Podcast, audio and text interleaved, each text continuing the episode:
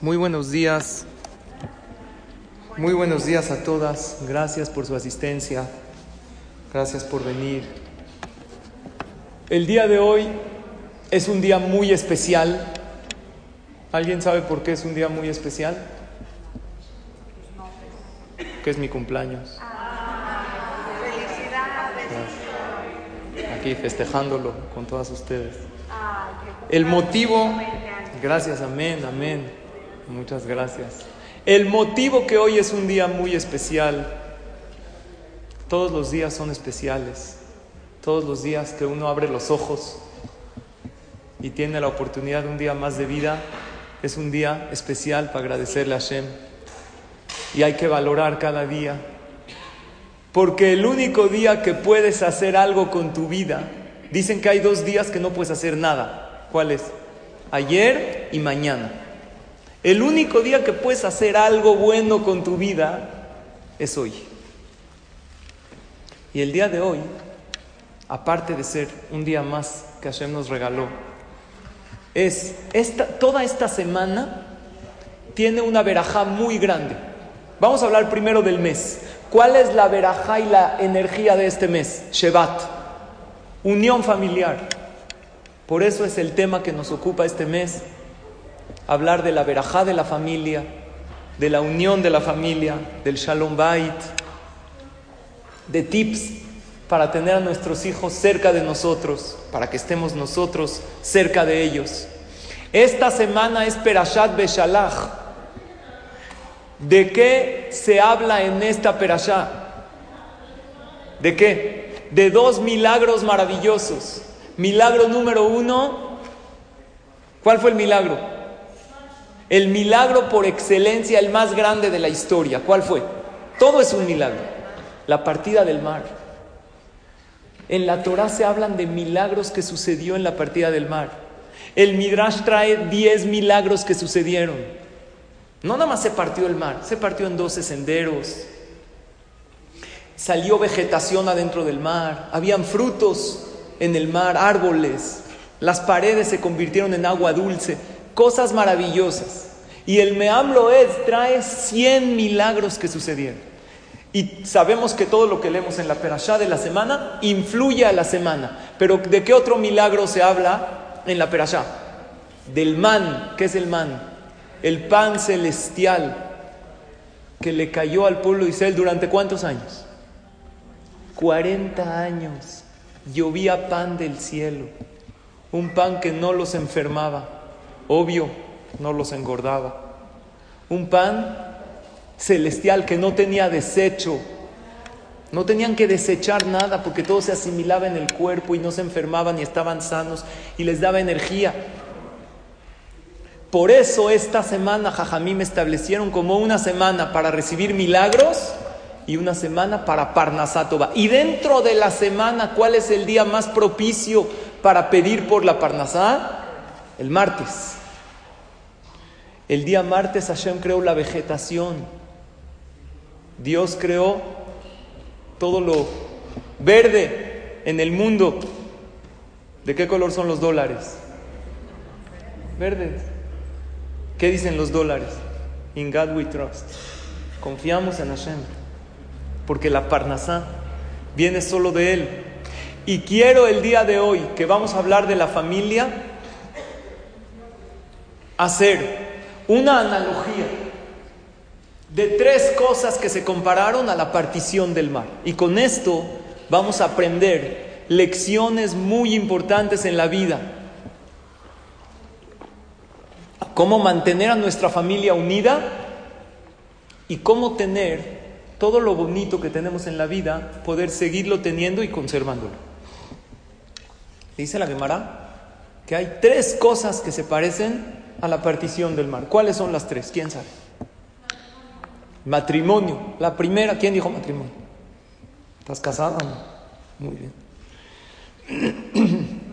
El milagro de encontrar pareja. El milagro de vivir en armonía en pareja. ¿Es un milagro o no es un milagro? Claro, es un milagro. Porque hombre y mujer tenemos dos mentalidades, dos mundos, dos, una pareja que tienen shalom bait. Es un milagro. y el milagro de la unión familiar. Eso se compara a la partición del mar. Por lo tanto, la que quiere recibir unión familiar, amor, la que quiere encontrar shidduch, esta es una semana maravillosa para lograr. Ahorita vamos a ver cómo. ¿Qué más se compara a la partición del mar? La Gemara dice tres cosas.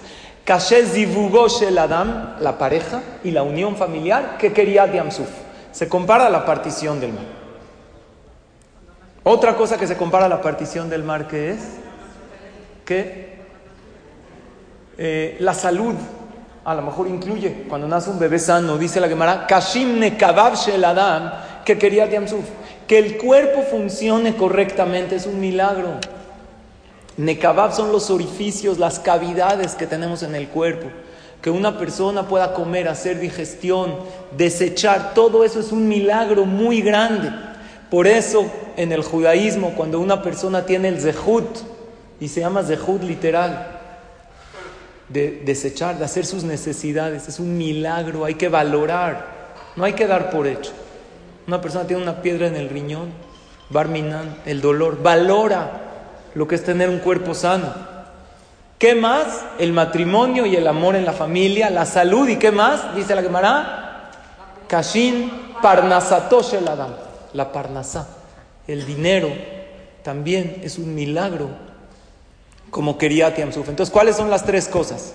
La unión familiar, que el cuerpo funcione correctamente y qué? y la parnasa. En otras palabras, salud, dinero y amor. Estas son las tres cosas que se comparan a Keriat Yamsuf. Y la verdad son tres ejes centrales en la vida. Los tres deseos y anhelos mayores de la persona, ¿cuáles son? Número uno, estar sano. Es lo que más queremos. ¿Qué más queremos? Tener parnasa, tener dinero para poder vivir bien, para poder disfrutar. ¿Y qué más queremos? Tener una familia, salud, dinero y amor. Son tres cosas que todos deseamos y anhelamos. ¿Qué tiene que ver todo esto? El matrimonio. ¿Qué tiene que ver con la partición del mar? En la partición del mar hubo hundidos los egipcios, en el matrimonio también algunos se ahogan ahí. Una explicación es que los egipcios eran ingenuos porque ellos vieron que sus amigos se ahogaban en el mar y ¿qué hacían? Ahí van de tontos adentro del mar. En el matrimonio igual, ves que tu amiga se casa a la otra y tú ahí vas. ¿Cuál es la explicación? ¿Por qué estas cosas se compara a la partición del mar? Y vamos, Bezrat Hashem, a tomar lecciones de esto. ¿Cómo se partió el mar? Hay una fiesta especial que festejamos Keriat Yamsuf. ¿Cuál es? ¿Quién sabe cuál? En Pesach festejamos la salida de Egipto. Pero el último Yom Tov de Pesach, ¿cómo se llama? Shevish el Pesach. El séptimo día de Pesach, ¿qué festejamos? Que Hashem partió el mar. No, la salida de Mitzrayim en Pesach. Y la partida del mar el séptimo día de Pesach. Y ese es el milagro tan grande. La manutención, la salud y la unión familiar, el matrimonio, los hijos. ¿Cómo se partió el mar? De punta a punta, dicen Jajamim, no. ¿Saben cómo se partió? ¿Cómo? Se fue abriendo, eso es una, se fue abriendo de a poco, pero se partió en un semicírculo. Escuchen bien esto. El mar no se partió, no es de que entraron acá y salieron del otro lado. Se abrió en un semicírculo. Entraron de un lado y salieron del mismo, nada más que más allá. Entonces, ¿por qué Hashem lo hizo si salieron del mismo lado? Porque Dios no quería que crucen. Dios quería que se salven de sus enemigos. Simplemente lo que hizo Hashem, la estrategia fue, entra el pueblo de Israel, entran los egipcios, se ahogan y ahora qué? Se regresan. Se partió en un semicírculo. ¿En cuántos senderos se partió? Nada más en uno y ya, pasaron por ahí. ¿Eh? En 12 senderos, uno para cada tribu. O sea, ¿cómo se partió el mar? Imagínense un arco iris. Un arco iris que tiene varias, eh, varias líneas y se partió uno más. Cada tribu pasaba por un sendero. Todo en un semicírculo. ¿Está claro esto? según esto podemos entender algo maravilloso. Imagínense que la tribu de Reubén entró por acá. ¿Me están viendo o no? Si entró por acá, entonces ellos recorrieron un camino más corto, porque entraron por acá y salieron por acá. La tribu de Shimón, imaginemos, entraron por acá, salió más largo. La última tribu recorrió un camino que más largo. ¿Por qué estas tres cosas? Lo que es la salud, lo que es la unión familiar y matrimonial y lo que es el dinero, se compara a la partición del mar. Explican los jajamín por qué esas tres cosas hay caminos. Generalmente una persona envidia al otro y dice, mira cómo a él le va tan fácil en la Parnasá. Mira cómo ella encontró parejas para sus hijos rápidamente. Mira cómo él tuvo hijos rápido y yo me tardé. Jajamim dicen, lección 1, la unión familiar, la salud en la vida y el dinero son cosas que cada quien tiene su sendero.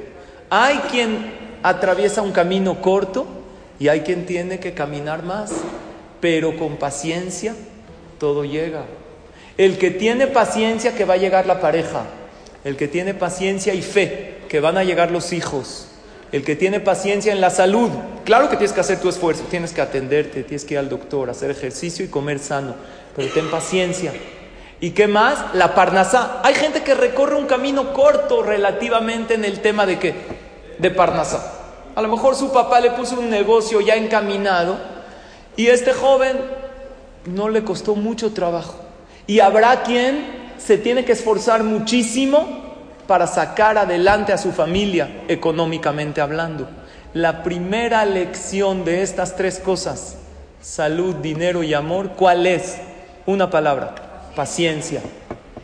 Los tiempos de Dios son perfectos. Hay que tener fe. Hashem lo manda en el momento adecuado. Eso es punto número uno. Punto número dos, usted mencionó. El mar, cómo se les abrió a los Yehudim. Entraron y todo, ya estaba todo abierto, Jabot, pasen. No, se iba abriendo cada paso y paso que iban dando. ¿Para qué Hashem hizo esto? ¿Que Dios no podía abrirlo todo? ¿Por qué Dios no les abrió todo el mar y les dijo, pásenle? Muy bien. Para, no nada más para que confíen, para que no den por hecho, no porque está abierto aquí, en un metro va a seguir abierto. Hay que seguir rezando, hay que seguir pidiendo. Estas tres cosas, no porque las tienes hoy, eso te garantiza que las tengas cuando? Mañana. ¿Tienes salud hoy? Ojalá tengamos 120 años, pero eso no garantiza, no la descuides. Tienes Baruch Hashem Shalom Bait, tienes una familia hoy, no te garantiza que lo tengas mañana. Tienes Parnasá hoy, cuídala, reza por ella. ¿Qué sucede? Sí. No, salieron de Egipto el día de Pesach, 14 de Nisan. Llegaron hasta el Mar Rojo después de siete días. Venían los enemigos persiguiéndolos, no sabían qué hacer, no tenían salida. Dios les parte el mar para que los enemigos se hundan. Nada más ellos entraron al mar, salieron por el mismo lado, los enemigos se hundieron y continuaron la travesía hacia Har Sinai. De Egipto. Todavía seguían, no regresaron a Egipto. Incluso Moshe Rabbenu les dijo, no, prohibido regresar a Egipto otra vez. Exacto, al ladito. Pero no cruzaron el mar de punta a punta. Entraron por un lado, salieron del mismo. Entonces, primera lección, ¿cuál es? Hay que tener paciencia porque hay diferentes caminos. ¿De qué depende si yo voy a recorrer un camino largo o no? De muchas cosas. Depende de mitzvot que uno ha hecho y depende de vidas anteriores. Hay gente que vino a hacer un tikkun, a reparar algo en una vida anterior que no se comportó correctamente con su dinero y a lo mejor Dios lo mandó esta vez a probarlo con un tema monetario y por eso tiene que luchar más en la Parnasá. No sabemos cuentas de Hashem, pero lo que sabemos es que todo el pueblo de Israel estaban adentro del mar Este recorrió una distancia pequeña y este larga. Este ya había llegado cuando este todavía iba por acá. Y con paciencia las cosas llegan. Ese es el punto uno. Punto dos, lo que tienes hoy, no lo des por hecho. Hay que ser optimistas al, al futuro y pensar que Bezrat Hashem vamos a tener. Pero eso no quiere decir que no hay que rezar por el futuro. Claro que hay que ser optimistas. Y si yo te digo, ¿vas a tener salud? 120 años, sí, Bezrat Hashem. ¿Vas a tener familia? Claro que sí. Visualizo a mi familia, la sueño alrededor de mí. Pero eso no quiere decir que no tengo que rezar por ello. ¿Qué es mejor? ¿Medicina preventiva o medicina curativa? ¿Qué es mejor? Preventiva mucho mejor. Porque con la medicina preventiva se necesita menos dosis que alguien que hay que curarlo. Lo mismo pasa con la tefila. ¿Qué es mejor? ¿Rezar para que alguien se cure o rezar para que no se enferme? Dice la Gemara, Leolam, Leolam, Itpalel Adam, Shelo Yehele. Sheim Yehele, Ombrim Lo Avez Zehut, Veipater. Traducción.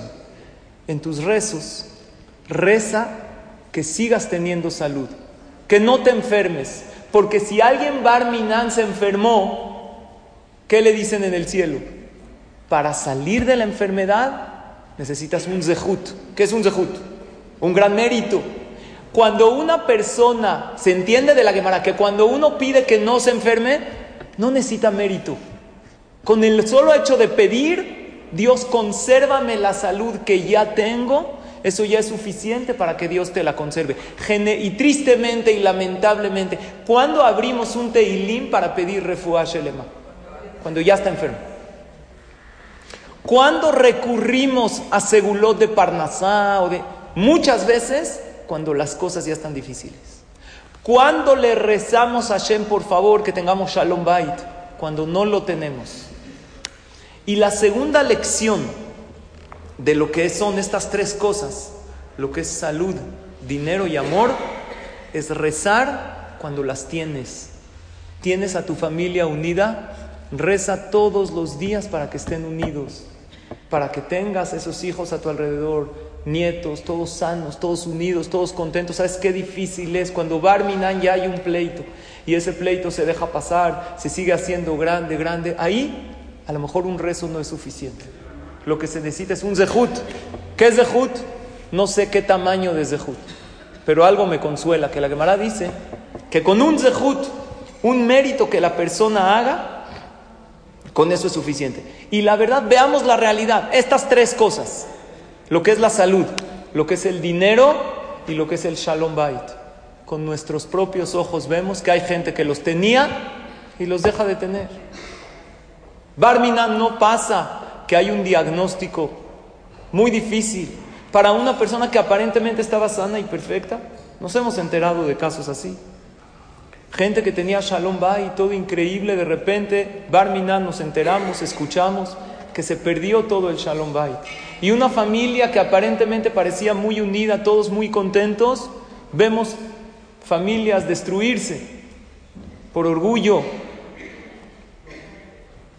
el amor tiene la fuerza de unir a dos personas, pero el orgullo tiene la fuerza de separar a familias enteras. El egoísmo. Uno no tiene que dar por hecho nada de eso. Tiene que rezar uno todos los días la parnasá.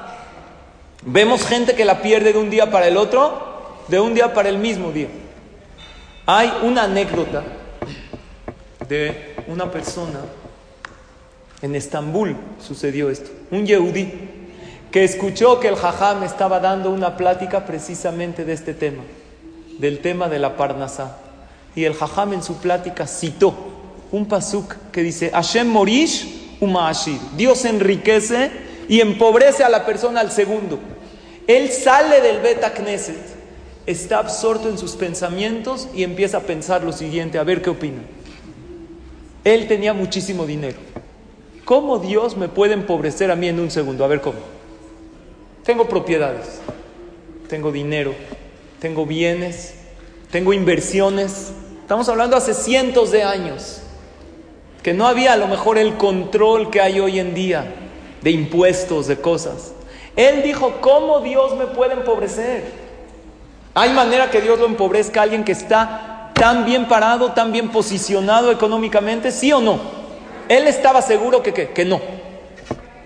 Él estaba pensando y empieza a caminar y no se dio cuenta por dónde iba y se mete al barrio musulmán había una regla, que un judío que entra al barrio musulmán sin permiso, se necesita un permiso especial.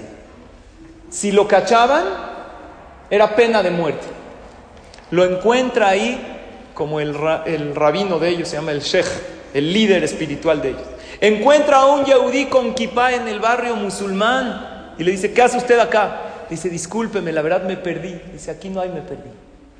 Si no tienes permiso para estar acá, pena de muerte lo acercaron a matarlo y él dijo, Hashem, por favor ayúdame. Le empezó a decir al sheikh, a este líder, por favor, yo tengo negocios, tengo familia. Cuando él se dio, que era el, se dio cuenta que era el judío más rico de todos, ¿qué le dijo?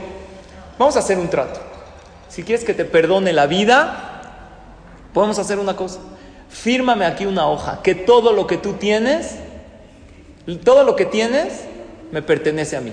Todo propiedades, dinero en efectivo, joyas, todo lo que tengas en tu casa, todo. Te perdono la vida, puedes ir a tu casa, pero en dos días te la voy a quitar, te quito tus propiedades. ¿Qué hizo este hombre? ¿El dinero o la vida? ¿Qué es mejor? ¿Eh? La vida.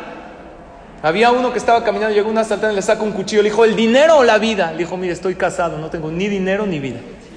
¿Qué quiere? ¿Qué dijo? la vida. Fue a su casa y se dio cuenta que Hashem sí le puede quitar todo en un segundo. Ahora, ¿qué tiene? Nada. Ni la ropa que tiene puesta es de él. Va a llegar a su casa, pero con la noticia que la tienen que desalojar, porque pasó a ser del sheikh musulmán. Todo lo que tiene, lo que tiene en sus bolsas, todo se lo dio, ya no tiene absolutamente nada. En ese momento se acordó que el jaján dijo otra cosa, que Dios puede empobrecer a la persona, pero también la puede ¿qué? Enriquecer. Dijo, ya entendí cómo Dios me puede empobrecer, pero cómo Dios me puede enriquecer, ahora no hay manera. ¿Habrá alguna manera que Dios me enriquezca o no? ¿Cómo? Otra vez haciendo negocios, otra vez de a poco, pero en un segundo, ¿cómo dice el Pasuk? Hashem Morishu Dios enriquece, leen la epístola del Rambán, ¿qué dice? que la persona no, se tiene que, no tiene que enorgullecerse de sus bienes materiales, porque así como Hashem los da, Hashem los quita. No hay manera aparente que Hashem me dé todo. En ese momento se suelta una tormenta fuertísima. Para colmo de males, el que dice, estoy, ya no tengo nada, ahorita le va, se va a gripar, se va a enfermar, no tiene ni para la consulta, se convirtió en el hombre más pobre de todos, ya ni casa tiene. ¿Cómo se va a atender con un doctor? Y en esa tormenta fuertísima empezaron a caer relámpagos.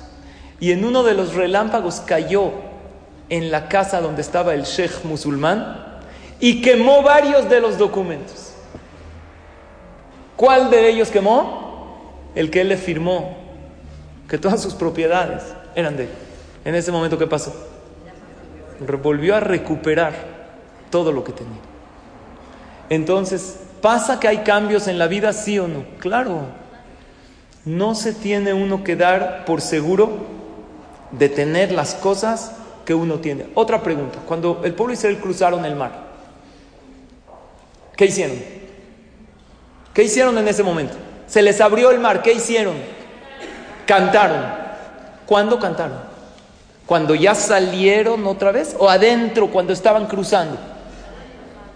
¿Por qué adentro? Si todavía no sabría. Dijimos que se iba abriendo metro por metro, paso por paso. ¿Por qué cantaron? La respuesta es no tienes que esperar a agradecer cuando ya todo termina. Porque si no, nunca termina. Nunca vas a cantar, nunca vas a agradecer. Oye, agradece que Baruch Hashem ya encontraste un shidduch. No, no sé, a lo mejor no es el adecuado. Ok, ya se comprometieron. Agradecele a Hashem, cántale a Dios. No, y si no se casan. Agradecele porque ya se casaron. No porque si barminan algo después difícil pasa. Entonces la persona va posponiendo el cántico a Hashem y ya no lo hace. La lección, ¿saben cuál es? Que así como hay que rezar para que tengamos a futuro, hay que cantar y agradecer, porque el cántico es por el pasado, por el presente y para jalar a futuro. Esas tres cosas, que Baruch Hashem tienes una familia unida, cántale a Hashem. ¿Cuál es el cántico por tener una familia unida? ¿Cuál es el día de la unión familiar? Shabbat. Agradecele a Hashem, pídele a Dios en las velas de Shabbat que tengas a tu familia unida. ¿Tienes Parnasá? ¿Cuál es el cántico a Dios por la Parnasá? Cada verajá que dices por un alimento es cantarle y agradecerle a Dios por lo que tenemos y pedirle que sigamos teniendo. ¿Está sana? ¿Cuál es el cántico a Dios por la salud? Asher. Sale uno del baño, alza sus ojos a Hashem y le agradece porque su cuerpo está sano. No hay que esperar que las cosas estén mal para después valorar lo que uno tiene. ¿Cuál es la próxima fiesta que tenemos? Bueno, tú va dentro de poco, pero fiesta en grande, Purim. Purim, Esdrat Hashem lo estudiaremos más adelante, pero quiero que aprendamos una lección maravillosa. Había un decreto de exterminio a todos los Yehudim. ¿Quién era el líder del pueblo de Israel? ¿Quién era? Mordejai. El Midrash nos cuenta que se encuentra Mordejai a Eliyahu, a Naví, el profeta Eliyahu. Era su cuate. Eli, ¿cómo estás? Oye, tú que sabes las cosas celestiales, este decreto que nos quieren exterminar, Dios lo decretó. Claro que hay un enemigo que es Amán, pero tenemos que saber, siempre que alguien nos quiere perseguir, siempre que alguien nos amenaza, hay un decreto celestial y se traduce por medio de emisarios aquí en la tierra. Le preguntó Mordejai a Eliyahu Anabí, esto que a nosotros nos quieren exterminar, ¿está sellado con sangre en el cielo o está sellado con lodo, con barro? ¿Cuál es la diferencia? Jajamí me explican así. Cuando Hashem decreta algo y lo sella con sangre, ese decreto es irrevocable. Aunque reces, aunque llores. Y cuando Hashem decreta algo con tierra o con lodo, con tit se llama, se puede cambiar con tefila y con mitzvot. Entonces, ¿para qué rezamos? Porque nosotros no sabemos cómo están los decretos allá. Si Barminan Dios a alguien ya le decretó con sangre, que no, es así eh, literal, es algo figurado, que tiene que fallecer. Se tienen que ir del mundo. Porque entonces, ¿para qué rezamos? Porque nosotros no sabemos cómo está decretado. Y aunque recemos y Barminan falleció, no perdimos nuestro tiempo. ¿Por qué? Las tefilot sirvieron para que viva más, o para que se vaya con menos sufrimiento, o para otros familiares. No hay tefila vacía. Incluso el Gaón de Vilna dice algo bonito. Dice, cuando estaban decretados de exterminar a los Yehudim, dice la Megilá, y Kateble Abedam, fue escrito, ¿qué es Leabedam? Exterminarlos. La palabra Leabedam, al que sabe hebreo, es Lamet Aleph Bet Dalet Mem. Es una palabra compuesta. Lobedam. No fue decretado, dice el Gaón de Vilna, con que con Dam. ¿Qué es Dam? Con sangre. En la vida, uno acumula motivos para decretos. Acumula. Uno hace errores, peca, todos somos humanos. Pero ¿cuándo tenemos chance de cambiar los malos decretos? antes de que sean sellados. Si tú rezas todos los días por tu salud cuando la tienes, es mucho más efectivo que la sigas teniendo. Si tú rezas y velas por tu shalom bayit, por tu familia, por tu parnasá cuando la tienes, es mucho más fácil. Porque si una persona dice, no, yo en parnasá estoy arreglado, hasta mis bisnietos, tengo para todos, no necesito yo rezar para la parnasá. Ahí es cuando es más difícil. Por tus hijos, cuando son chiquitos, ¿qué tal? Mira qué angelitos. Es más, creo que Dios se equivocó, me mandó ángeles en vez de hijos. Se le fue. Sin embargo, cuando crecen, son adolescentes. Los últimos en enterarse de las travesuras de los hijos, ¿quiénes son? Y cuando digo travesuras, no me refiero a travesuras indefensas. Cuando Barminan lo aleno, un hijo adolescente o adulto empieza a entrar en adicciones. Los últimos que se enteran son los padres. Y hay veces ya es demasiado tarde. Cuando el papá empieza a sospechar, oye hijo, dime la verdad, ¿usas drogas o no? No, papá, eh, el polvo blanco que está en la nariz es harina. Y los ojos rojos son eh, conjuntivitis, tengo infección. Y el unicornio de la sala no es mío, papá, de verdad.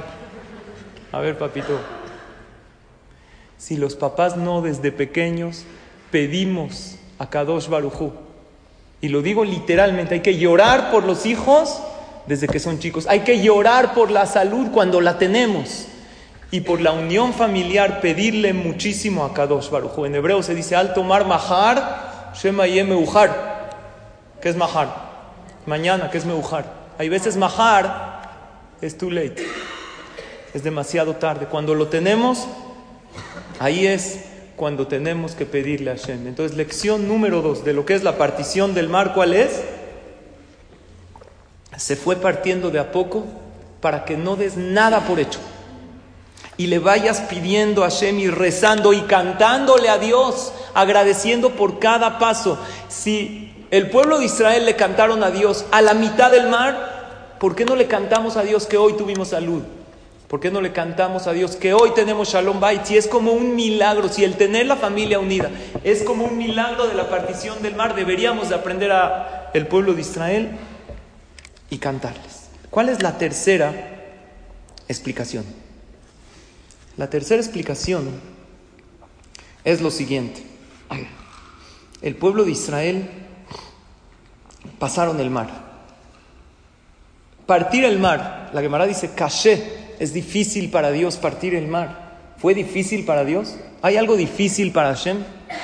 ¿Para el ser humano es fácil partir el mar o difícil?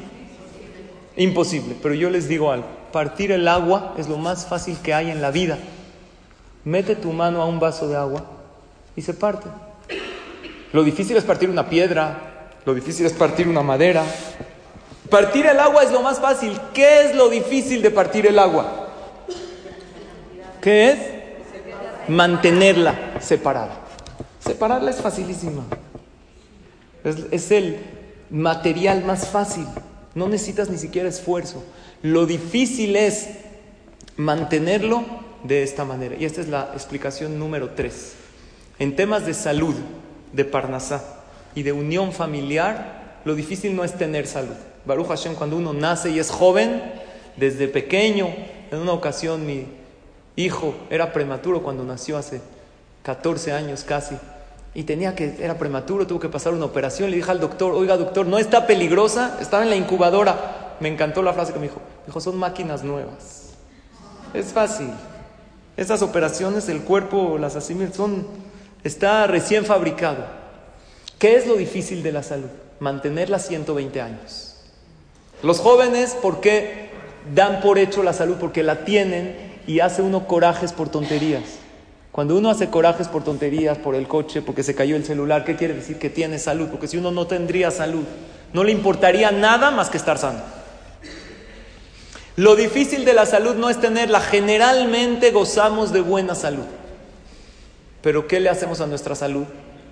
Con nuestras propias manos, con malos hábitos alimenticios, con malos hábitos, con mal comportamiento, la persona lo pierde.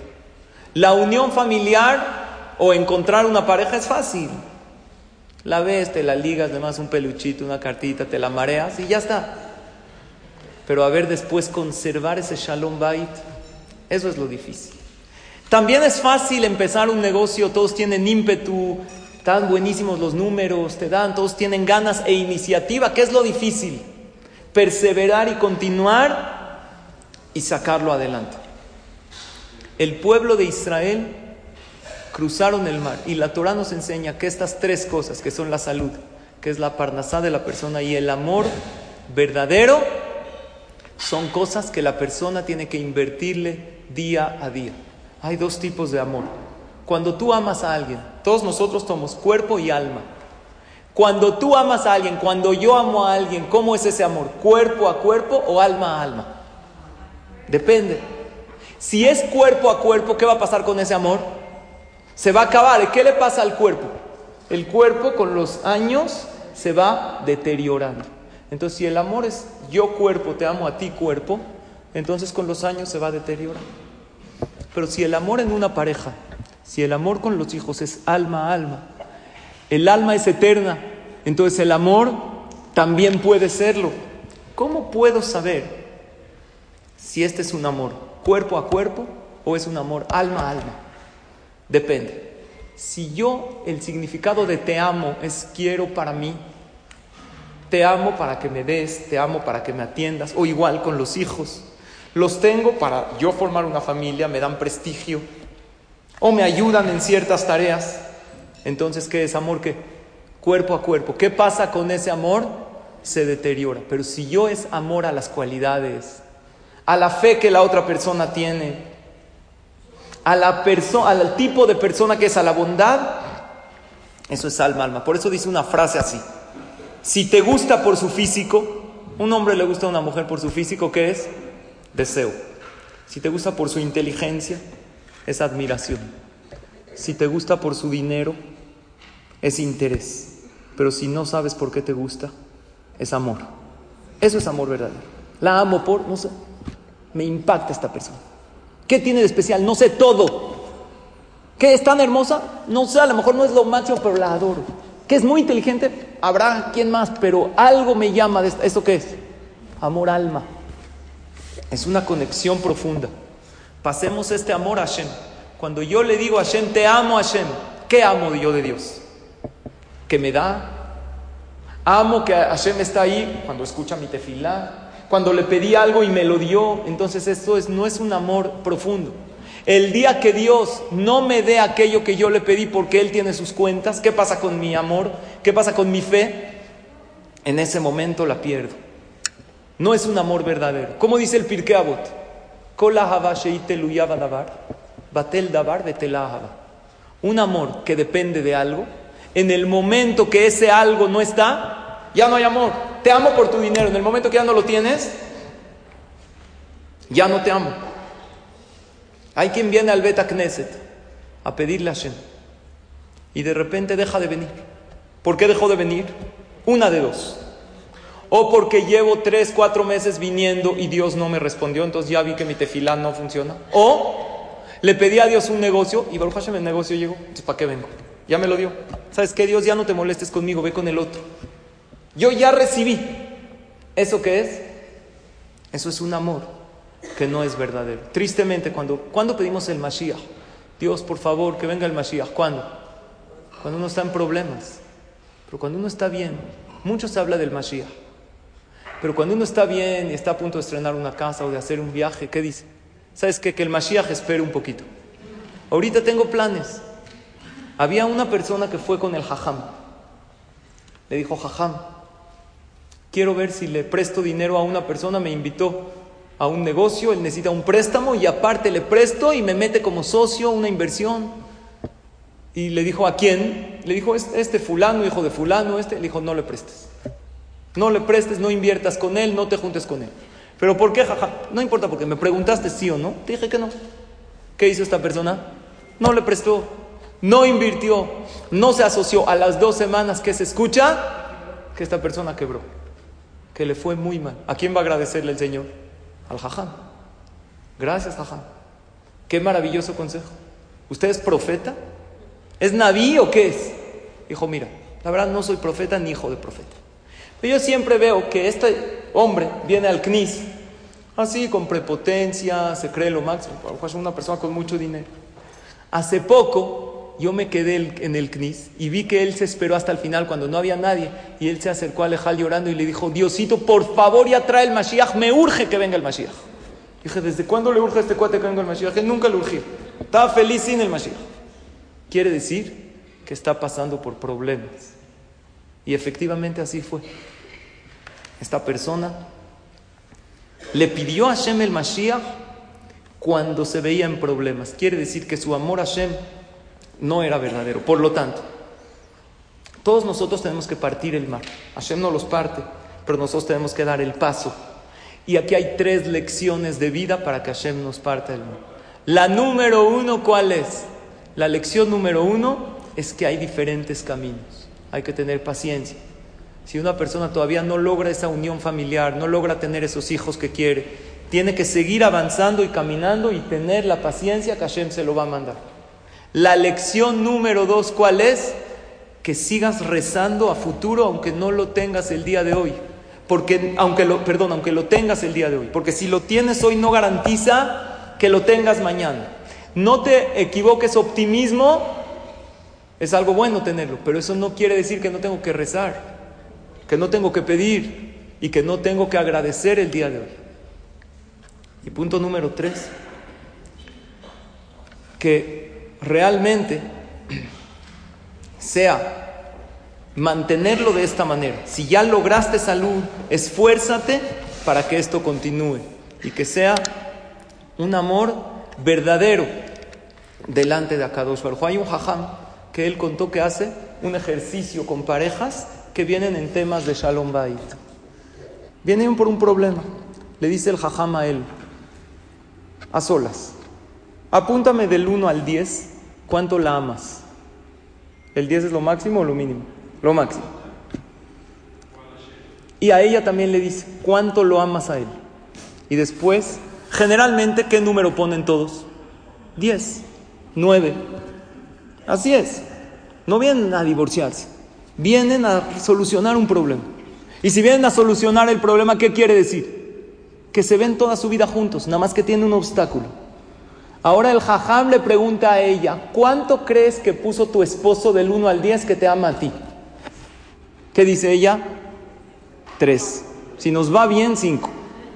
¿Por qué? Si él la ama 10, ¿por qué ella piensa que cinco? Nuestro problema es que no expresamos el amor que tenemos. Todos amamos, pero muy pocos somos los que demostramos ese amor y ese cariño, los que lo expresamos. La Gemara cuenta una anécdota interesante. Había una vez un mosco que encontró un ser humano así eh, un poco grande. ¿Qué comen los moscos? Sangre. De repente llega a su casa todo feliz, lleno. Le dice la mosca, lo cuenta la Gemara. Oye, ¿de dónde vienes? Te veo muy lleno. Dijo, no, me encontré ahí un gordito, no sabes qué rico está. Le dijo ella, encontraste a un gordo, un platillo sabroso, y no me dijiste, siete años le dejó de hablar.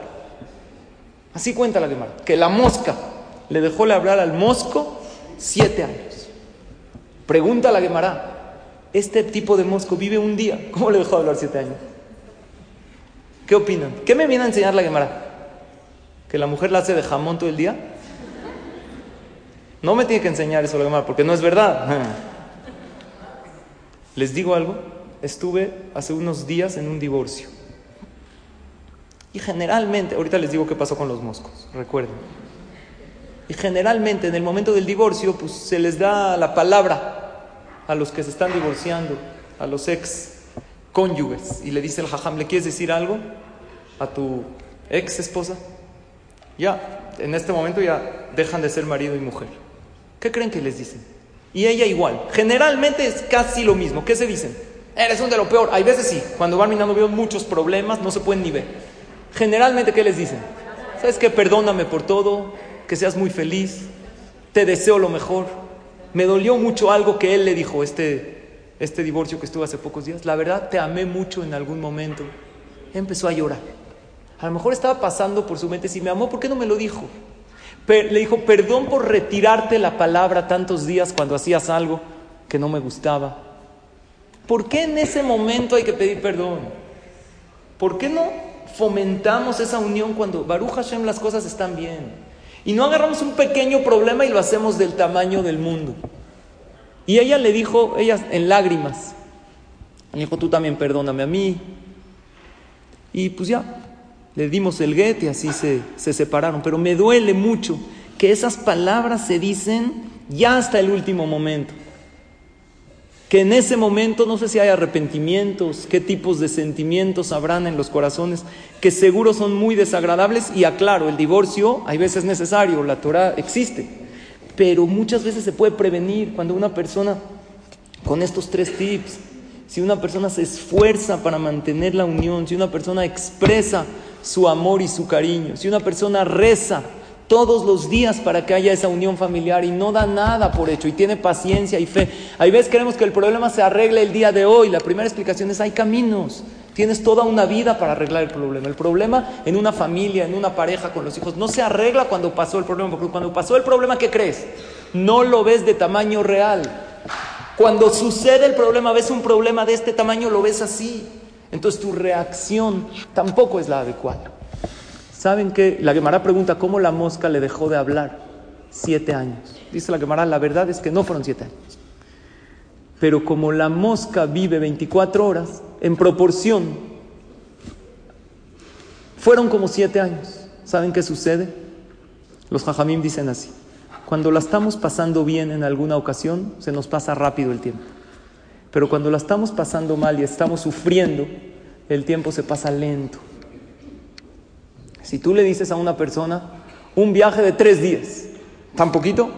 Porque si tú le dices a una persona, Barminal lo alenu, que va a estar privado de su libertad tres días, Dice, ¿cómo lo voy a hacer? Es muchísimo. Tres días sin ver a mi familia, hasta... no puedo. Tres días es mucho o poco, depende. No le hagamos a nuestra pareja y a nuestros hijos pasar malos momentos que se le hagan eternos. Hagámosle pasar hermosos momentos que se les pase el tiempo rápido a nuestro lado. Así se define si estás pasando un buen momento o no. Espero que la clase se les pase rápido, eso quiere decir que estamos pasando un buen momento y que estamos aprendiendo. A mis hijos que les tengo que hacer pasar puros buenos momentos, que no los tengo que regañar, no los tengo que reprender, sí. La clave en las relaciones familiares es una, tú da lo mejor de ti. A mi pareja no me toca educarlo, ¿verdad? A mis hijos sí, entonces lo mejor de mí es educarlos, es ponerles límites. No quiere decir que les tengo que hacer pasar puros buenos momentos a mis hijos y no les tengo que poner límites. El problema es cuando le pones límites a tu pareja, que no debes. Hay maneras de poner límites también, cuando hay cosas que no toleramos. Con elogios, hablando realmente con sinceridad, sin atacar. La regla de oro va a ser no levantar la voz, porque no por el afán de educar se vale lastimar. Pensamos que yo tengo que llegar acá. Yo tengo que llegar a educar. Entonces, como tengo que llegar a educar, se vale reclamar. ¿Se vale reclamar?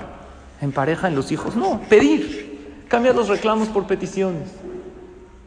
Antes de una crítica constructiva, da un elogio antes y uno después. Porque eso nos es muy difícil recibir una crítica constructiva. Hay un regalo que todos nos gusta dar y a nadie nos gusta recibir. ¿Cuál es? La crítica constructiva.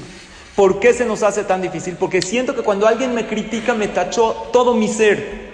Como estoy mal, que soy impuntual o que soy desordenado, entonces todo lo que hago no vale. Y así pasa con la pareja también. Hay que elogiar, hay que enseñar lo mucho que valoramos. Después decir la crítica constructiva sutilmente y después volver a elogiar. ¿Sabes cómo funciona eso con los hijos? Es maravilloso. Por lo tanto, hay que lograr tener esa familia, pero hay que cuidarla y hay que pedirle a Dios en nuestros rezos. No nada más que tengamos, que mantengamos. El mar es muy fácil de partir, pero es difícil de mantenerlo. ¿Cómo dice la verajá? Hashem beishmereja. ¿Qué es Yevareja Hashem? Que Dios te bendiga, que te dé todo, pero que te lo cuide. Dios, dame salud en la vida, dame parnasá, dame familia, pero dame la inteligencia para poder conservarla. Dice la Gemara, ¿Quién se llama un tonto en la alajá? Hay alajot que una persona que no está bien de sus facultades mentales no cuenta para minyan. No sirve, no, no es. ¿Quién es la definición de una persona que no se llama cuerda? ¿Quién es? Dice la Gemara, meabed kol el que echa a perder lo que tiene. No somos a veces así que tenemos diamantes y los aventamos, en lugar de eso agarramos basura. No nos pasa que tenemos un día precioso para disfrutar y por un coraje de una tontería. ¿Para qué la Gemara nos cuenta lo de los moscos? Porque a veces nos comportamos de esa manera. Dejamos de hablar, dejamos de disfrutar. Ok, ya no te lo dijo, ¿para qué le dices ahorita? Déjalo al mosco que esté contento, que esté feliz. Y para la otra, cuando lo veas volar, dile, oye, si ves un gordito, no me mandes un WhatsApp. Para que vaya contigo, de por sí hay para todos. Un gordote no alcanza para dos moscas. Dile a tu esposa. Pero si le dices y le reclamas, le dejas de hablar. La conclusión de todo esto, pero yo les quiero dar una tarea antes de la conclusión, es, número uno, ten paciencia. Los tiempos de Hashem son perfectos como el mar. A lo mejor te tocó recorrer más largo, pero vas a llegar. Porque Hashem quiere que tengas unión familiar, quiere que tengas hijos, quiere que tengas Shalom Bait. Con paciencia y fe se logra. Número dos, reza. Reza por lo que ya tienes. No esperes abrir el Teilim cuando las cosas se pierden. Y número tres, esfuérzate. Esfuérzate. La familia, la salud. La Parnasá es como un gimnasio. Nadie piensa que puede tener todo esto sin realmente esforzarse para lograrlo. Tengo algo que se llama 10 regalos que le podemos dar a nuestros hijos. no, no tomen nota, mejor pongan atención y Bezrat Hashem se los mando en el chat de la clase. Son 10 regalos que le podemos dar a nuestros hijos, que son regalos que no cuestan, pero valen muchísimo. Unos padres que le dan a sus hijos estos 10 regalos, sus hijos van a crecer sanos emocionalmente y vamos, Bezrat Hashem, a tener unión familiar. Y un consejo, esta nota que se las voy a mandar, guárdala en tu celular y revísala de vez en cuando y pregúntate cuál de estos regalos le estoy dando a cada uno de mis hijos y cuál a lo mejor me está faltando. Y de lo que te está faltando, comienza a dárselo a tus hijos. ¿Cuándo? Hoy. Regalo número uno. Todos los niños necesitan atención. ¿Cuesta o no cuesta? No, pero vale mucho. Escucha cuando te habla, enfócate en lo que le interesa. Haz preguntas específicas sobre lo que piensa y trata de ver el mundo a través de sus ojos. Uno. Dos, amor incondicional. Nadie más puede darle amor incondicional a tu hijo. Nadie. La gente en el mundo le puede dar amor, pero no incondicional. Desde una edad temprana los niños aprenden que el mundo los valora por lo que hacen Solo nosotros los padres podemos darle amor por lo que son. ¿Tú valoras a tu hijo por lo que hace o por lo que es? Pues deberíamos de hacer por lo que es, más allá de lo que hacen. Los amamos incluso antes de que nazcan. Siempre los amaremos. Tenemos que decírselos. Es algo que jamás sentirán u oirán lo suficiente. Tres, seguridad. Haz que tu hogar sea para tu hijo una fuente de calidez y seguridad. Crea una estructura y un conjunto de reglas que le den a tu hijo la sensación de que los muros de tu hogar son fuertes, que nadie los puede derrumbar. Crea esos muros con tu pareja. Hazlo con un matrimonio sano y lleno de amor, con valores perdurables, rituales religiosos significativos. Vas a decir Berajot en tu Bishvat, explícales. Vas a hacer algo en Purim, explícales la profundidad. Para eso vienes a clases de Torah. Diles lo que hay detrás de cada mitzvah. Y rutinas las que tus hijos se puedan apoyar. Cuatro, sabiduría. Dale a tu hijo la oportunidad de estudiar Torah. Enséñale la preciosa sabiduría de nuestros antepasados. Comparte con él las historias y las batallas que formaron a nuestra nación y a nuestras familias. Ayúdalo a construir para sí una base de conocimiento en la que se pueda apoyar mientras crezca. Cinco, optimismo. Este es un regalo maravilloso. Modela una actitud positiva para tu hijo viendo lo bueno en cada situación. Muéstrale cómo enfocarse en la esperanza en lugar de la desesperación. Ellos te ven. Enséñale que caemos, para tener la oportunidad de levantarnos. Ayúdalo a transformar los fracasos en oportunidades de crecimiento. Seis, salud. Es un buen regalo. Enséñale a tu hijo a comer alimentos sanos y nutritivos, a dormir bien y a hacer ejercicio. Haz que tenga un respeto saludable por su cuerpo. Introduce en él una sensación de responsabilidad por el cuidado y la protección de su cuerpo para que pueda utilizarlo para alcanzar sus objetivos en la vida. Si nosotros somos malos modelos de salud, generalmente nos van a imitar. Siete, apoyo sé una fuente de aliento y apoyo para tu hijo. Sé la persona con la que puede hablar al final de un día difícil. Escuchen esto, sin temer a ser juzgado ni criticado. Ayúdalo a desarrollar sus intereses. Nutre sus talentos. Estate presente para alentarlo y renovar su fuerza. ¿Les damos apoyo en todo momento o no? Preguntémoslo y contestémonos con sinceridad. Ocho, curiosidad. Es un buen regalo. Enséñale a tu hijo a ser curioso sobre el mundo. Aliéntalo a hacer preguntas sobre todo. Enciende en él una pasión por la búsqueda y el aprendizaje. Ayúdalo a pensar con una mente abierta y una visión lleno de asombro. Enséñale a tu hijo una cosa. No hay pregunta prohibida. Todo se puede. A lo mejor no sé. Vamos a investigarlo juntos. Invítalo a que te pregunte todo. Nueve, perseverancia. La clave del éxito. Muéstrale a tu hijo cómo perseverar cuando las cosas se tornan difíciles. Enséñale a reconstruir sus torres cuando éstas se caen. Aliéntalo a levantarse más allá de cuantas veces se caiga. Recompénsalo cuando se esfuerce en una tarea que le resulta difícil y bríndale estrategias para construir su propia resistencia. Y por último, independencia. Dale a tu hijo las herramientas para que funcione independientemente. Los hacemos muy dependientes y no les enseñamos. Les voy a mandar esta nota. y diario o de vez en cuando, imagínate cada Erev Shabbat, ves cuál de estos regalos le puedo dar a mis hijos y cuál uno necesita más que el otro. Enséñale a planificar, a adquirir habilidades y actuar con determinación. Enséñale el valor de desarrollar su potencial en una variedad de áreas, pero enfatiza las áreas donde es más fuerte. Recordemos que estos tips de unión familiar, nos van a ayudar no solo para ellos, para nosotros. Es algo, olvidemos ya de la pareja ideal, los hijos ideales, el príncipe azul. Ya les he dicho, la única manera de conseguir el príncipe azul es asfixiando. No hay. Y hay otro, yo creo que la mujer que consigue el príncipe azul tampoco va a estar conforme, porque va a decir, no, no es ese azul, no es el tono de azul que yo quería. Yo lo quería más azul, menos azul. Ya, tú sé la pareja ideal, tú sé la mamá ideal. Eso es lo que tenemos que ser.